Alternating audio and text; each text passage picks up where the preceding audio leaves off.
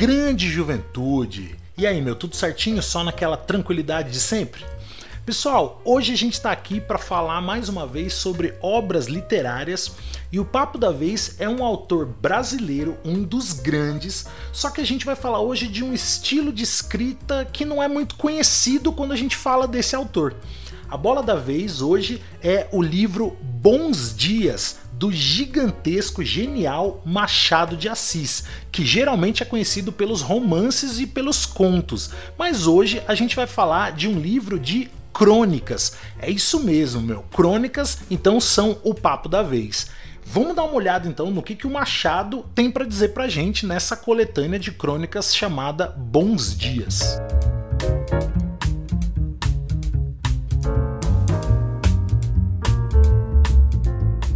Bom, e eu já começo esse papo reforçando então duas ideias que eu coloquei aí na introdução. Primeiro, a ideia de ser uma coletânea e segundo, a ideia de ser uma coletânea de crônicas. Por ser uma coletânea de crônicas, você tem que encarar esse texto mais ou menos como você encararia uma coletânea de poemas. Se numa coletânea poética você não tem que decorar os poemas, mas sim entender qual é o contexto, qual é aquela espinha dorsal, quais são os temas que estão por trás dos poemas, aqui é a mesma coisa. Então não tenta decorar as 49 crônicas, esquece de decorar pensa que você tem que entender o que estava acontecendo no momento no Brasil, o que estava acontecendo no contexto, o que está por trás de todas as crônicas. Então esquece de decorar. Na verdade, você tem que entender qual é a espinha dorsal, quais são os temas com os quais todas as crônicas vão dialogar. E aí a gente tem que pensar também no que é uma crônica. Não dá para começar esse papo sem definir esse gênero textual, esse modelo de texto. Eu já começo falando a respeito da extensão, do tamanho. Uma crônica é sempre um texto curto, tá? Você nunca vai ter uma crônica muito extensa. E quando eu falo texto curto, eu estou falando de um texto que vai ter uma, às vezes duas, três páginas, muito dificilmente algo maior do que isso. Então a crônica é sempre um texto feito para ser lido de maneira rápida. A crônica você começa a ler e termina em poucos minutos, essa é a ideia. Lembrando que a crônica também tem uma outra ideia que é a ideia de ser escrita em prosa. A crônica não é escrita em versos e estrofes, então ela não tem lá o modelo da poesia. Ela é escrita em parágrafos, né, dividida em parágrafos. Lembra que texto dividido em parágrafos a gente chama de texto em prosa. Além disso, Outro ponto interessante é que a crônica sempre aborda temas cotidianos. A crônica nunca vai abordar um tema tão grandioso, os grandes mitos da humanidade, as grandes ideias. Não, não, a crônica fala do dia a dia. A crônica fala do trabalhador, a crônica fala dos relacionamentos, a crônica fala muito de política, que é uma ideia super cotidiana, e por aí vai. Então são essas coisas que estão presentes no nosso dia a dia. Esse ponto é importante. E aí aí, se a crônica é um elemento que trata muito do cotidiano, tem uma outra característica que é interessante pensar. A crônica está sempre ligada às atualidades. A crônica é um texto muito contextual. O que, que, eu quero dizer com isso? Quero dizer que a crônica ela sempre funciona no momento em que ela foi escrita. Então, se você pegar uma crônica que foi escrita 10 anos atrás, muito provavelmente você vai sentir que essa crônica já está meio desatualizada. A crônica é um texto que fica desatualizado muito rápido, porque ela sempre dialoga com uma ideia que está rolando ali no momento. Então, se né, no ano de 2021, por exemplo, você lê uma crônica que foi escrita lá em 2000, você já vai sentir, nossa, meio desatualizado. Imagina ler as crônicas do Machado de Assis, que foram escritas no final do século XIX. Só que aí é que tá a grande sacada. São crônicas que parecem que vão estar mega desatualizadas, mas se você entender o contexto histórico, que é a pegada do papo de hoje, você vai ver que tem muita coisa que se mostra atual, né? Olha, olha que paradoxo interessante. Mas é claro que aqui a gente está falando de crônicas que são atualizadas por serem é, crônicas específicas, as do Machadão, do grande Machado de Assis. No geral, se você pensar em crônicas de outros autores, elas ficam desatualizadas atualizadas muito rápido, porque estão sempre dialogando com ideias atuais. Isso é bem importante, é um texto muito contextual. Outro ponto legal de se pensar é que a crônica tem sempre uma publicação que ou é periódica ou é feita em coletâneas. O que, que, eu quero dizer com publicação periódica? Quero dizer que é aquela publicação que rola, é, por exemplo, semanalmente ou mensalmente em jornais e revistas, ou seja, é publicada de maneira periódica ou publicada em periódicos. Né? O, o jornal, a revista, esse tipo de texto que sai toda semana ou todo mês, a gente chama de periódico. Então a crônica geralmente ela é publicada dessa maneira. Ou então o autor é, cria várias crônicas e publica numa coletânea, né? lança uma coletânea. E nessa lista de características da crônica, dá para finalizar com o tom sempre leve, muitas vezes cômico. A crônica nunca vai ter um tom muito pesado. Ela é leve, ela fala do dia a dia de uma maneira muito tranquila, muito suave. Claro que esse tom leve, tranquilo e suave, muitas vezes cômico, é também uma bela estratégia para o autor conseguir imprimir a crítica social. Então a crônica, na maioria das vezes, ela vai imprimir uma crítica social, mas não é aquela crítica pesada. Não, é leve, irônica, sarcástica, bem a cara do Machado de Assis. E aí, meu, agora que você entendeu exatamente o que é uma crônica, dá para te falar que em bons dias, a gente vai ter 49 crônicas, ou seja, 49 pequenos textos com todas essas características que você já entendeu aí.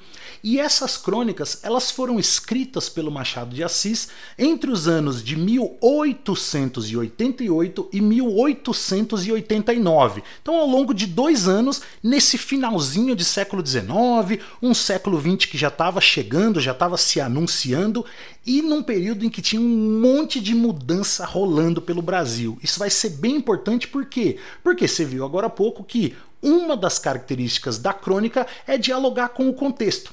Fala do momento atual. Então, para entender essas crônicas, essas 49 crônicas aí do Machado no livro Bons Dias, não tem jeito.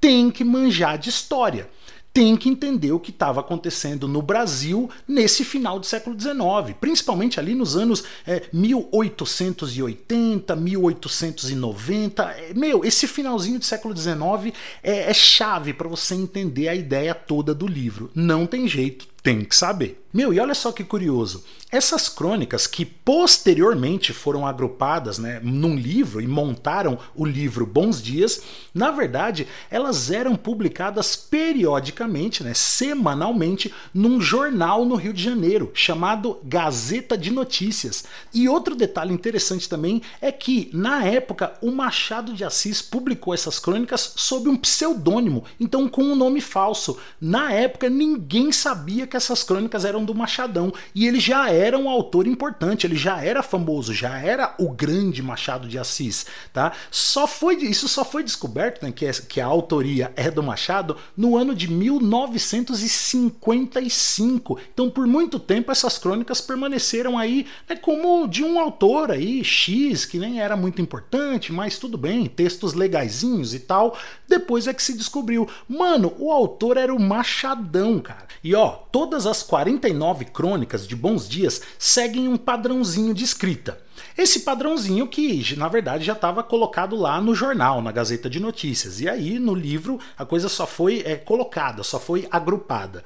O padrão é mais ou menos o seguinte: Primeiro, que você tem todas as crônicas sendo iniciadas com bons dias e terminadas, né, encerradas com boas noites. Além disso, a gente não tem título nas crônicas. As crônicas são organizadas de acordo com a data de publicação. Então não tem título. Você simplesmente tem primeiro a indicação do ano, né? São dois grupos de crônicas, as todas as crônicas do ano de 1888 e depois todas as crônicas do ano seguinte, 1889. E aí você tem lá o ano 1888 e embaixo você tem é, 5 de abril.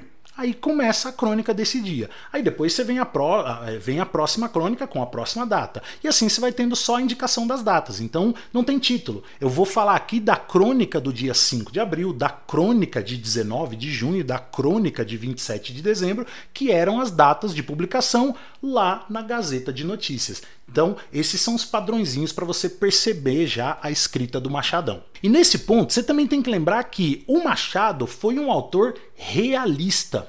Sim, a gente sabe que ele teve uma primeira fase romântica, alguns livros bem ligados ao romantismo. Essa fase não nos interessa hoje, enfim, ela nem é muito comentada, né? O Machado, que se tornou um grande ícone da literatura brasileira, é de fato o Machadão realista.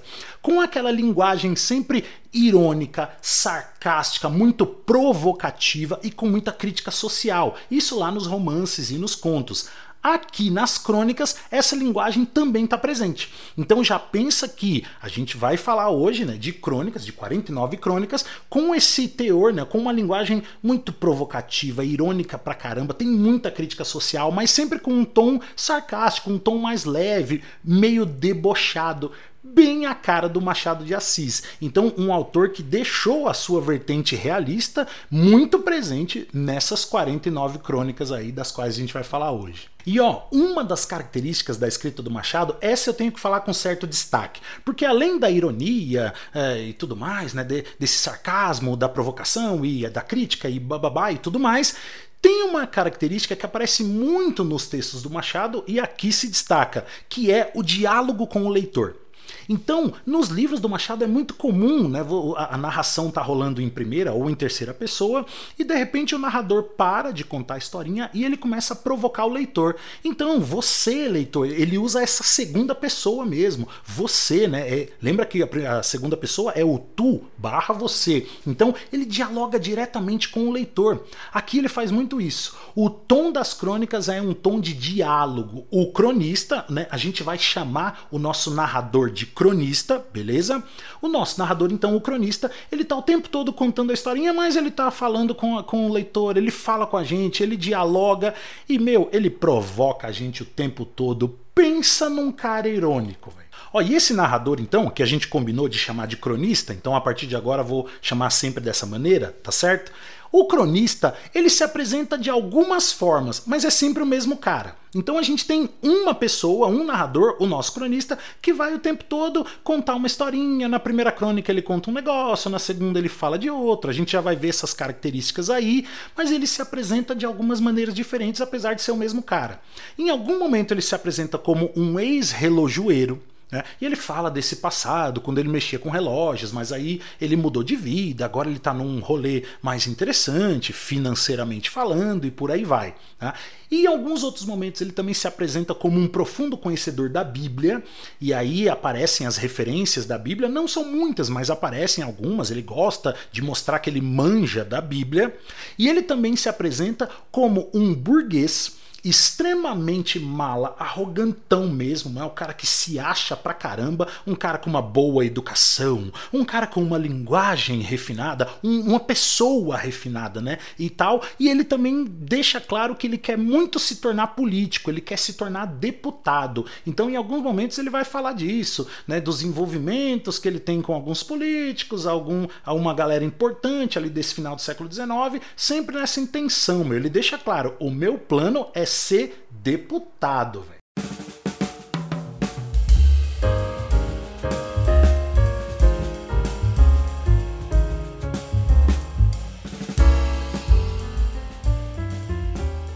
E aí sim, não tem segredo. Para entender todas essas crônicas, a gente tem que entender o que estava acontecendo naquele momento e que, né, quais são as, as coisas que vão se tornar temas dentro das crônicas. E claro, temas sociais, contextuais ali, né, tem a ver com o que estava acontecendo. Essa é a pegada da crônica, você já entendeu essa ideia. Eu começo dizendo que as crônicas vão falar muito a respeito da Lei Áurea, a lei da abolição da escravidão. A famosa lei de 13 de maio de 1888. Então, meu, a abolição da escravidão vai aparecer demais.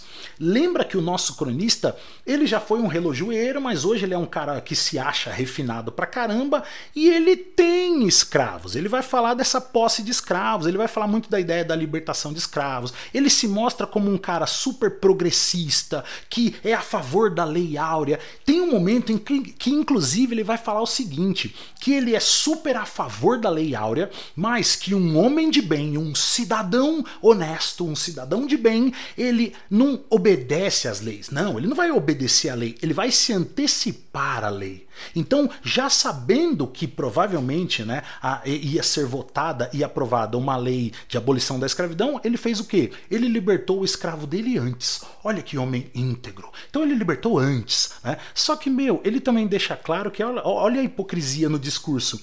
Ele não fez isso porque ele era um super, né, super a favor da abolição da escravidão. Não, ele fez isso porque ele queria usar isso como um fator de autopropaganda, de autopromoção. Né? Por quê? Porque ele queria se tornar um político, ele queria se tornar um deputado. E ele já estava flertando com essas alas mais progressistas que estavam surgindo nesse momento. Tá? Então, o Machado já começa a mostrar pra gente um pouco desse discurso meio hipócrita da época. E ele vai mostrar de maneira extremamente sarcástica, irônica. Tanto é que o cronista ele fala isso, né, que libertou o escravo dele antes da lei ser aprovada, mas na mesma crônica ele deixa escapar que é, ele chega chega, eh, no dia seguinte ele chega no escravo e fala: Ó, oh, você tá liberto, mas se você quiser continuar trabalhando aqui por um salário, eu te pago um salário. Não muito, vai ser um salário só pra você comer e não morrer de fome, mas eu te pago porque eu sou bom. Você aceita? Aí o escravo aceita e ele diz que né, um dia depois ele oferece esse emprego, mais um dia depois ele dá um tapa na cabeça, ele dá um cascudo lá no, no escravo, porque o escravo estava com a bota suja, e depois ele chega a chamar o escravo, ele fala: Esse escravo é feio como o diabo, esse é o próprio filho do diabo de tão feio, eu odeio esse escravo. Então ele continua tratando o escravo como escravo, apesar desse discurso de eu libertei primeiro, eu me antecipei à lei, sou extremamente nobre, sou um homem bom, mereço me tornar deputado. Então, olha os interesses individuais se misturando com discursos aparentemente é, progressistas, socialmente bem-vindos e tal. Meu, Machado de Assis sendo visionário, sendo sarcástico e irônico nessa provocação ao leitor. Ei, você que está me lendo, você, leitor, será que aqui leitor do século XIX, não é, é um pró-abolição por questões é, pessoais, por interesses pessoais, vale a pena pensar nisso, caro leitor. E a gente tem que lembrar também que, se em 1888 rolou a Lei Áurea, abolição da escravidão, em 1889, olha aí, os dois anos justamente das publicações das crônicas, em 1889 rolou o que? Proclamação da República. Brasil passando por uma transição política marcante, importantíssima, a transição de, de império para república.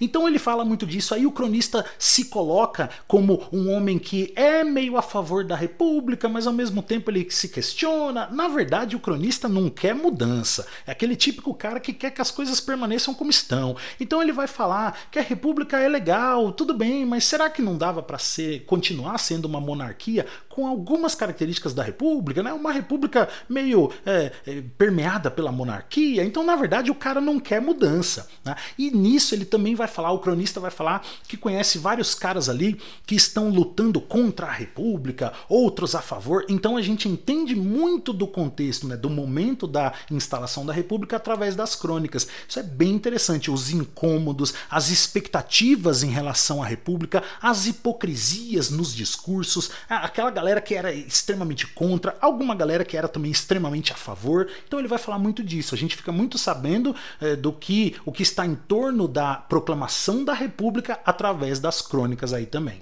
Nesse ponto, dá para dizer que o cronista ele vai falar muito de dois aspectos que são muito presentes no nosso dia a dia, apesar de às vezes algumas pessoas acharem que não, que são a ideia de política e economia. Então não tem jeito, tem que saber um pouco de política do final do século XIX aqui no Brasil e tem que saber um pouco da economia do final do século XIX aqui no Brasil também. Temas que não são dos mais fáceis, mas tem que saber. Para você ter uma ideia da importância desse elemento político, econômico aí, o cronista vai falar um pouco de um país aí que é a Inglaterra. E aí, se você está meio desavisado, né, do ponto de vista histórico, você vê lá Inglaterra, o que, que tem a ver? Meu, para quem manja de história, sabe muito bem que a Inglaterra foi o país que mais pressionou os países que ainda eram escravocratas. Por quê? Por, por uma questão única, exclusivamente humanitária e tal? Muitos autores defendem que sim, que era uma questão humanitária, não vou entrar nesse mérito, mas fato é que um elemento inquestionável era o elemento econômico. A escravidão estava atrapalhando os negócios ingleses no final do século XIX. Né? As nações escravocratas é, iam de, de acordo com um jogo que não era mais o jogo. Então, para a Inglaterra era economicamente interessante que não houvesse escravidão. E nisso a Inglaterra começou a pressionar vários países, entre eles o Brasil. E o cronista vai falar disso, vai falar dessa pressão da Inglaterra, os interesses ingleses. Então, olha como economia e política, né, elementos do cotidiano, vão aparecer aqui nas crônicas. Bem a cara de uma crônica e bem a cara do Machado de Assis fazer isso dessa maneira irônica, sarcástica e bem provocativa aí. É por isso que o cronista vai falar sobre sistema de votação, vai falar sobre sistema de partidos políticos, vai falar sobre a montagem de partidos de oposição. Por quê? Porque tudo isso estava surgindo na época já que a República estava sendo instalada. Se você está por fora do momento, você fica meio boiando no texto. Por isso que tem que manjar de, de, desse contexto para entender por que, que ele discute tudo isso. Se a gente está passando né, de, de, uma, de um império para uma república, faz sentido pensar em todas essas discussões. Como é que vai rolar a eleição agora? Como é que vai ser a divisão de partidos políticos? Tudo isso aparece nas crônicas aí pra gente. Meu, o cronista chega a falar que ele conhece alguns caras ali que desenvolveram esquemas para burlar o fim da escravidão, para burlar a lei áurea, a lei do 13 de maio, e eles conseguem fazer o quê? Eles conseguem criar esquemas para continuar vivendo da escravidão, claro que de maneira ilegal. Então eles vão traficar escravos, aí um senhor de escravos é, manda para o outro e fala: ó, eu escondo seus escravos porque a fiscalização vai estar tá na sua área, beleza? E aí quando a fiscalização vier para minha área, eu mando meus escravos para você. E aí parece que nenhum dos dois tem escravos, mas a gente continua tendo, beleza? Então ele fala isso. E aí o cronista, ele conta pra gente essas histórias e ele deixa claro que ele não concorda com esses esquemas. Mas ele também entende que os caras façam esses esquemas, porque afinal de contas né, a gente tem que pensar na situação dos senhores de escravo também. Nesse momento ele chega a falar de algo que aconteceu no Brasil e que é bem interessante de estudar pela história e também pela literatura, que é a ideia de que o governo brasileiro na época é, começou a considerar a ideia de pagar indenizações para os senhores de escravos, porque afinal de contas a abolição prejudicava os negócios. Então ele fala né, dessas indenizações. Olha quantas coisas a gente tem que saber e outras que a gente fica sabendo né, do ponto de vista histórico a partir da literatura. Essa junção entre história e literatura, que sempre é importante, nessas crônicas, meu, eleva essa importância ao quadrado ou até ao cubo, velho. Por que não falar também de um outro tema que rolava muito na época e aparece muito nas crônicas, que era o preconceito em relação aos imigrantes que estavam chegando aqui no Brasil, então a imigração para o Brasil. O Brasil já estava começando a despontar como uma economia regional interessante e alguns estrangeiros vinham para cá para tentar a vida e o cronista vai falar disso. E ele vai deixar muito claro que meu rolava um super preconceito contra esses imigrantes, né? Os brasileiros não estavam muito afim de receber os caras. Ele vai falar especificamente, ele vai dá muito destaque para os chineses que estavam vindo para o Brasil na época. Ele chega a usar o termo chins e dá para entender, fica bem claro que chins era um termo bem pejorativo, não era nada carinhoso. Então ele fala, é, os chins que estão vindo para o Brasil, será que tá certo isso? Será que não tá? Tem que ter um projeto de lei para rever isso aí. Então ele fala disso do ponto de vista social e também do ponto de vista político, econômico também, né, giro de economia. Então, meu, perceba que são temas do cotidiano e que estavam muito presentes na época, por isso que aparecem nas crônicas. Então, processo de imigração para o Brasil, outro tema no qual você tem que pensar, tem que saber. E entre esses temas todos, eu tenho que destacar também um que era muito comum na época, mas que hoje ainda é. Na verdade, é um tema que está sempre sendo discutido, que é a questão da língua nacional. O que é exatamente a língua portuguesa? Do ponto de vista dos estrangeirismos. Né? O, o, o, cronista ele conta pra gente que havia muita discussão, havia até alguns projetos de lei na época que tentavam impedir, tentavam vetar o uso dos estrangeirismos. E é claro que o cronista ele se coloca aqui de uma maneira muito parecida com, com o próprio Machado. O Machado de Assis era muito a favor dessa incorporação linguística. Por quê? Porque o Machado de Assis pensava: meu, a língua é organismo vivo, dinâmico, como de fato é. Então, meu, se o estrangeirismo chegou, deixa rolar, vamos incorporar na língua. A língua não para, não tem como tentar frear a linguagem. Né? Então era mais ou menos isso que o Machado pensava e o nosso cronista pensa nisso também. E o cronista é mega sarcástico, ele dá várias tiradas nos caras que tentavam impedir esses estrangeirismos. Tipo, meu, dando a entender mesmo, nossa, mano, pensa nos cara mané, pensa nos cara trouxa, velho. E aí, jovens, meu, vão por mim.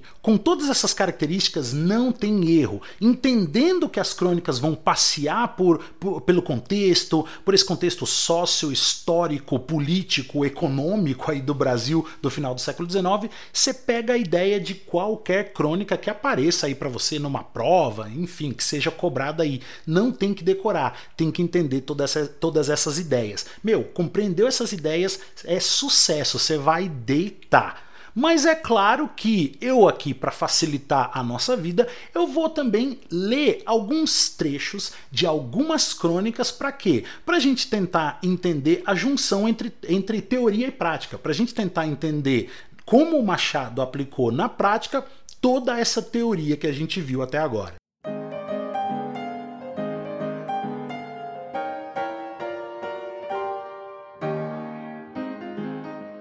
Olha, eu quero começar lendo um pequeno trecho de uma das crônicas do ano de 1888. Eu vou ler a crônica do dia 5 de abril. O nosso cronista aí, né, o nosso narrador, o cronista, ele diz mais ou menos assim: Hão de reconhecer que sou bem criado. Podia entrar aqui, chapéu à banda, e ir logo dizendo o que me parecesse. Depois ia-me embora para voltar na outra semana. Mas não, senhor. Chego à porta e o meu primeiro cuidado é dar-lhes os bons dias. Agora, se o leitor não me disser a mesma coisa em resposta, é porque é um grande malcriado, um grosseirão de borla e capelo. Ficando, todavia, entendido que há leitor e leitor, e que eu, explicando-me com tão nobre franqueza, não me refiro ao leitor que está agora com este papel na mão, mas ao seu vizinho. Ora bem, então, meu, perceba que eu separei esse trechinho para vocês para destacar o que? Esse caráter extremamente irônico, mala pra caramba, arrogantão mesmo do nosso cronista. Que diz aí, ele começa dizendo, né, vocês vão, vocês vão reconhecer que eu sou um cara muito bem criado, eu sou o cara, tenho uma educação, uma finesse de ouro, né? E aí eu chego aqui, já eu podia sair falando já direto, mas não, eu começo dando bons dias. Se você leitor não me responder é porque você é um grosseiro, um mal criado. Aí ele dá uma ironizada e fala: Mas espera aí, existem leitores e leitores. Eu não tô falando de você, leitor. Você não é mal criado. Você que tá me lendo agora. Não, tô falando de outros leitores. Tô falando do seu vizinho, beleza? Do seu vizinho. Você não, você não. Meu, mega irônico. É claro que ele tá falando do leitor, ele tá falando da gente, ele tá me chamando de grosseirão, né? De, de mané, tá te chamando de grosseirão. Tá? Então ele tá dizendo: Meu, eu sou muito bem criado, você, leitor, não sei se você está à minha altura, mas beleza, vamos começar aqui, vou, vou te contar uma historinha. E aí ele começa nessa crônica do dia 5 de abril. Tá? Então separei essa aí para destacar o quê? O caráter dessa, dessa linguagem irônica, bem machadiana, sarcástica, provocativa e o diálogo direto com o leitor. Agora, para ler um trechinho aí da crônica do dia 4 de maio, deixa eu só te contextualizar do que estava acontecendo nessa crônica. A ideia aqui é o seguinte: é, nessa crônica, o cronista ele tá um pouco doente e ele fala que existem duas razões pelas quais ele não podia estar tá doente. Ele precisava muito estar tá com a saúde boa, com a saúde bala. Né? E aí ele vai falar dessas duas razões. Eu vou ler para vocês um trechinho que fala só da primeira razão. Acompanha comigo. A primeira é a abertura das câmaras. Realmente deve ser solene. O discurso da princesa, o anúncio da lei de abolição, as outras reformas, se as há, tudo excita curiosidade geral e, naturalmente, pede uma saúde de ferro. O meu plano era simples. Metia-me na casaca e ia para o Senado arranjar um lugar, donde visse a cerimônia, deputações, recepção, discurso. Infelizmente não posso. O médico não quer. Diz-me que, por esses tempos úmidos, é arriscado sair de casa. Fico. Por que, que eu separei esse trechinho aí para vocês? Porque esse trechinho fala muito da ideia da, da, das discussões em torno da lei da abolição. Olha só, né, o, o, o nosso cronista, que você já sabe agora que ele estava doido para se tornar político, então por isso que ele estava super envolvido ali, ele queria ir para a Câmara, queria ir lá para o Senado, para ver o que? O discurso da princesa. Que princesa? Princesa Isabel, meu, lei áurea, olha aí, né, a lei da abolição da escravidão. Ele queria lá se envolver para ver é, a, a curiosidade geral, né, todo mundo muito curioso, muito empolgado com essas mudanças, mas ele não pôde ir porque estava meio doente. Mas esse trechinho é importante para nos contextualizar, né, para você entender que as crônicas dialogavam com o que estava acontecendo na época. Nesse caso aí, a ideia da discussão ou das discussões em torno da lei da abolição da escravidão, da Lei Áurea. Agora, no ano de 1889, eu quero ler um trechinho da crônica do dia 7 de março. O cronista fala assim pra gente: Pego na pena com bastante medo. Estarei falando francês ou português? O senhor doutor Castro Lopes, ilustre latinista brasileiro, começou uma série de neologismos que lhe parecem indispensáveis para acabar com palavras e frases francesas. Ora, eu não tenho outro desejo senão falar e escrever corretamente a minha língua. E se eu descubro que muita coisa que dizia até aqui não tem foros de cidade, mando este ofício à fava e passo a falar por gestos. Olha aqui aquela treta com a ideia da linguagem e tal. Então, meu, uma galera que tá aí querendo proibir os neologismos, eu incorporo o neologismo mesmo. E ele mega irônico, né? Ah, hoje acordei, não sei se estou falando francês ou português. Mega irônico, zoando mesmo. Esse esse cara que aparece aí na crônica, esse doutor Castro Lopes, ele existiu de verdade. Ele era de fato, lá no século XIX, um estudioso da língua, né? Um, um latinista, um estudioso da linguagem latina, do latim. E e ele dizia que o português tinha que ser preservado, ele era contra os estrangeirismos, e aí o Machado mete a crítica no cara e né, de uma maneira irônica através da fala do cronista, do nosso cronista aí. Então a gente tem aí uma super crítica a essa tentativa de proibição, essa tentativa de controle da linguagem. E para finalizar, um trechinho da crônica do dia 22 de agosto, também do ano de 1889 agora. O mais difícil parece que era a união dos princípios monárquicos e dos princípios republicanos. Puro engano. Eu diria, primeiro, que jamais consentiria que nenhuma das duas formas de governo se sacrificasse por mim. Eu é que era por ambas. Segundo, que considerava tão necessária uma como a outra, não dependendo tudo senão dos termos Assim poderíamos ter na monarquia a república coroada, enquanto que a república podia ser a liberdade do trono, etc, etc. Ou seja, o que, que a gente tem aqui? Um cronista que não queria mudança, mas que estava ali arrumando um discursinho que dizia o seguinte: olha que papinho furado do cronista, hein? Que dizia o seguinte: não, oh, tudo bem, seja bem-vindo à República, ok, vamos mudar, mas será que não dá para ter uma República com um pouquinho de monarquia? Ou uma monarquia com um pouquinho de República? Por quê? Porque eu não quero que nenhuma das duas formas de governo se sacrifique por mim. Eu é que tenho que me sacrificar pelas formas de governo. Que papinho furado, o cara só não queria mudança. Ou se era para mudar, muda um pouquinho. Vem uma república, mas deixa um pouquinho de monarquia, porque vai mudar, né? Então, uma crítica a essas pessoas contra a mudança. Na verdade, o Machadão dizendo aí, né, no final das contas, dizendo que tem república, tem abolição da escravidão, tem um monte de mudança acontecendo, mas na prática não tô vendo mudança nenhuma rolando no meu Brasilzão é sensacional, né? Machadão sendo Machadão aí, meu, extremamente crítico, irônico, sarcástico e mandando ver na crítica social em torno dessas mudanças todas, dessas loucas mudanças pelas quais o Brasil estava passando nesse final do século XIX, mas que o Machado, de, né, com uma visão já muito sagaz, muito esperta, já percebeu que, meu, é um monte de mudança teórica, mas na prática, será que vão rolar mesmo? Não sei se eu estou botando muita fé.